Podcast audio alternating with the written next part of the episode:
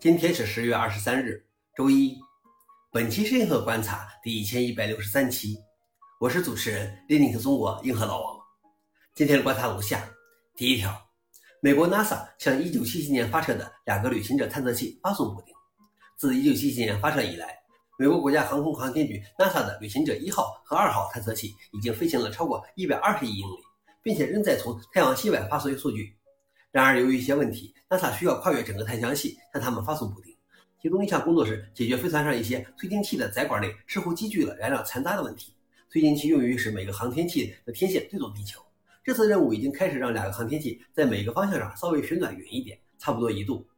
预计这个预防措施也可让飞船推进器推进器入口管至少五年内不会完全堵塞。另外一个补丁是为了解决一个姿态衔接和控制系统的错误。消息来源：NASA。老王点评：就说为了维护一个几十年前的计算机设备，得有多困难，而且可能没有试错的机会。第二条是，大多数人在车内还是只听收音机。现在是二零二三年，你可能会认为 AM、FM 收音机即将被淘汰，但新的数据显示，对很多人来说并非如此。市场调研发现，没有车载娱乐系统的人有百分之六十七的时间在收听 AM、FM 广播，其余时间在收听流媒体服务或博客等。但是在有车载娱乐系统的人中，百分之四十六的人仍在收听 AM、FM 广播。消息来源：奈苏凡麦克。老王认为这是国外调查数据，国内如何？大家在开车时听什么呢？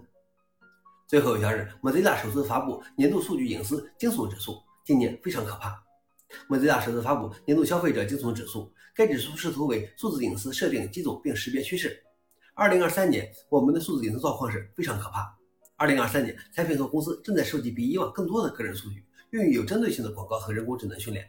越来越多的产品无法离线使用。在很多情况下，这已经不是一种选择。消息来源：Mozilla。老王点评：迎接新时代吧，无隐私时代。我已经对保持数字隐私放弃了希望。